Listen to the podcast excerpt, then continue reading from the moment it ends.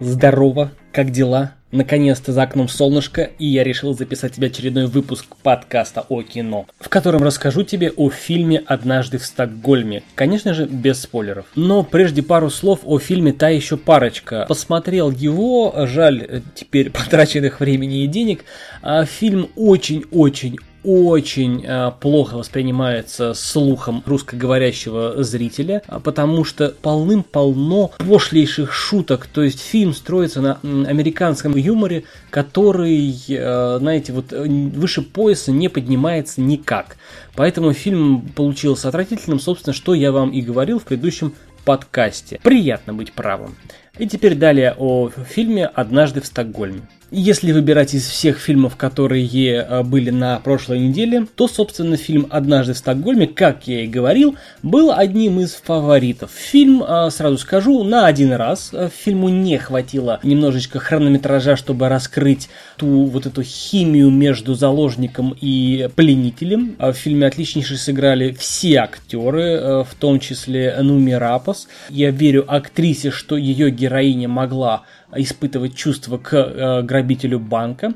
Собственно, фильм получился, фильм э, очень хорошо передает времена, эпохи, э, так сказать, стилистику того времени.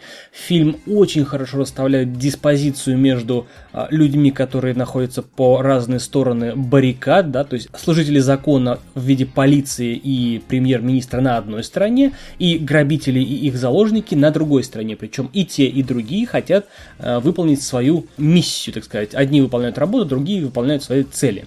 В общем, по фильму играют у нас Итан Хоук, Нуми Рапос и Марк Стронг. Это, собственно, из знакомых нам. А, фильм 2018 года «Канада, США» а, основан действительно на абсурдной, но реальной истории. Истории, которая положила начало термину «стокгольмский синдром», то есть когда заложники начинают испытывать симпатии и положительные эмоции к их похитителю, к людям, которые их захватили э, в те самые заложники. А вот, собственно, об этом и фильм. Этот фильм относится к разряду э, картин, которые нужно смотреть не отрываясь. Ну, как мы обычно смотрим дома, допустим, да, едим, отходим там в туалет, отходим взять что-нибудь еще попить, поесть. Ну вот этот фильм, он такой, знаете, он э, хорошо сделан, склеен, но при малейшем отрыве, так сказать, от просмотра, вот эта магия, она теряется. Да, он не супер сильный, но он хороший, то есть можно попереживать, можно по сопереживать, можно возненавидеть полицию, если мы будем смотреть, да, этот фильм э, вдумчиво, и, в принципе, можно прочувствовать все происходящее происходящее на экране.